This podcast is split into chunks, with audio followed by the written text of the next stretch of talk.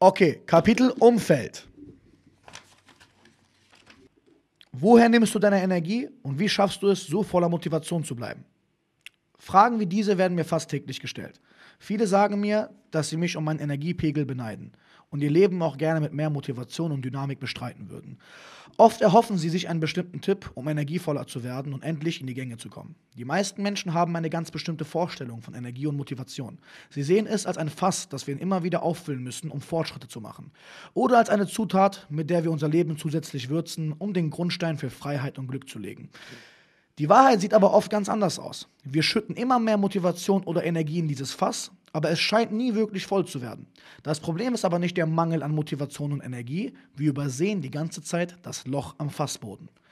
Durch das Loch läuft der Großteil von dem, was wir uns an Motivation zuführen, still und heimlich wieder ab und versickert im Nirgendwo.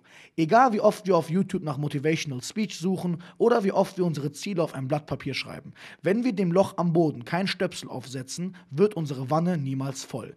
Von Grund auf fehlt uns weder Energie noch Motivation. Wir umgeben uns nur viel zu oft mit Dingen, die uns Energie ziehen reden wir über unser Umfeld. In unserem Inneren sind wir alle noch Rudeltiere. Wir lieben es, uns anzupassen und wir lieben Ordnung. Wir fühlen uns wohl, wenn wir Menschen um uns herum haben, an die wir uns anpassen können und Regeln haben, nach denen wir uns richten können.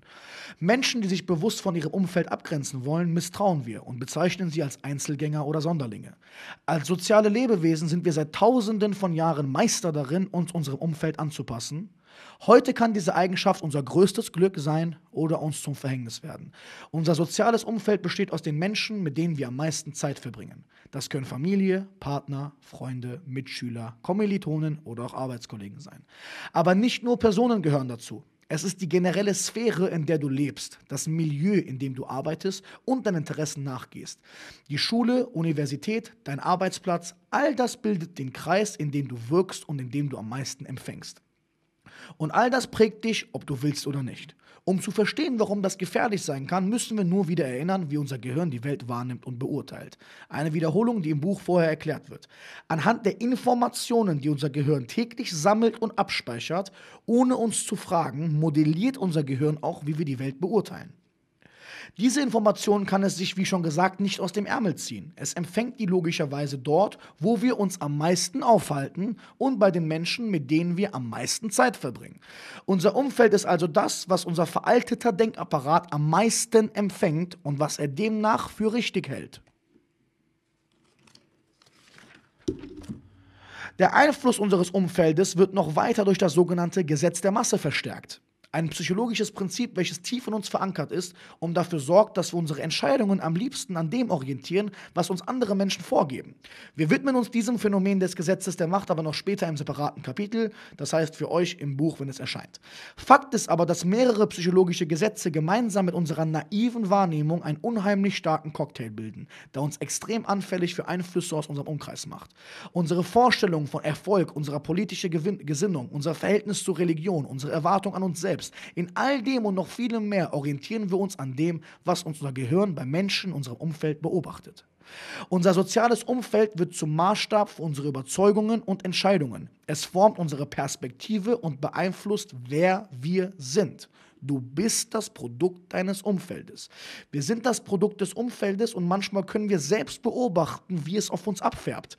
Oft gewöhnen wir uns beispielsweise bestimmte Wörter an, die vorher gar kein Teil unseres Wortschatzes waren, nur weil ein kleiner Kreis enger Freunde sie verwendet.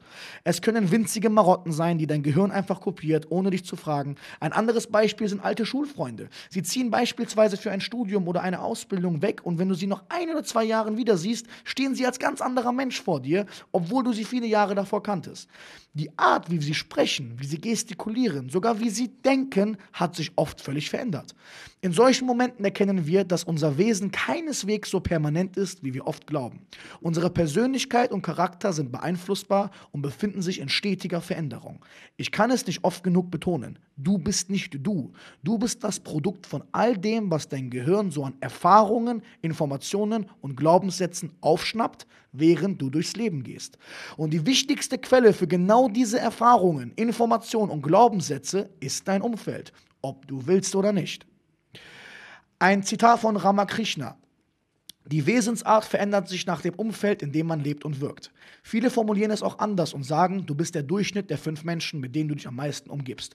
Wer mich kennt, weiß, dass ich dazu gerne sage, umgib dich mit vier Idioten und du wirst der fünfte werden. Ich wage zu bezweifeln, dass es nur fünf Personen sind, aber an, Aus an der Aussage ist vieles Wahres dran. Schon seit Jahren beurteile ich persönlich die Menschen ebenfalls größtenteils nach ihrem Umfeld und lag dabei bisher immer richtig. Durch meine jahrelange Erfahrung mit Menschen, die mehr aus sich machen möchten, bin ich felsenfest davon überzeugt, dass das Umfeld einer der gefährlichsten Faktoren ist, wenn es um Erfolg und Fortschritt geht. Vor allem, weil sich so viele einfach nicht davon lösen möchten. Ich kenne unzählige Menschen, die nur, und damit meine ich nur von ihrem Umfeld davon abgehalten werden, erfolgreich zu werden oder Großes zu erreichen. Sie haben Motivation und Energie, aber schaffen es einfach nicht, sich aus dem Umfeld zu befreien, unter dem ihre Kreativität, Motivation und Perspektive leidet. Ich kann das ganze Kapitel lesen. Ich überlege, ob wir hier eine Pause machen und zum nächsten Seiten springen. Ihr könnt ja gerne schon mal sagen, wie ihr es bisher fandet. Es geht dann noch weiter natürlich, wie man auf sein Umfeld achtet. Also das Umfeldkapitel hat nämlich noch so viele Seiten. Wow.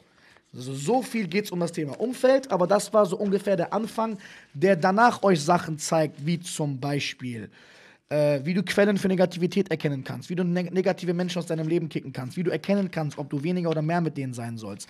Dann hast du noch zum Beispiel ein paar kleine ja, Gegebenheiten, ein Merkzettel, wie zum Beispiel, fühl dich nicht schlecht, wenn deine vermeintlichen Freunde dir ein schlechtes Gewissen machen und bla bla bla bla. Da haben wir sehr, sehr, sehr, sehr, sehr, sehr viele weitere Sachen zu. So. Äh, wollt ihr noch ein bisschen was haben? Komm, ich lese noch ein bisschen was vor. Wir springen mal, weil ich will das ganze Kapitel nicht spoilern. Das war so Intro vom Intro. Äh, das waren nur, wie gesagt, ein, zwei, drei Seiten. Was haben wir denn hier Schönes?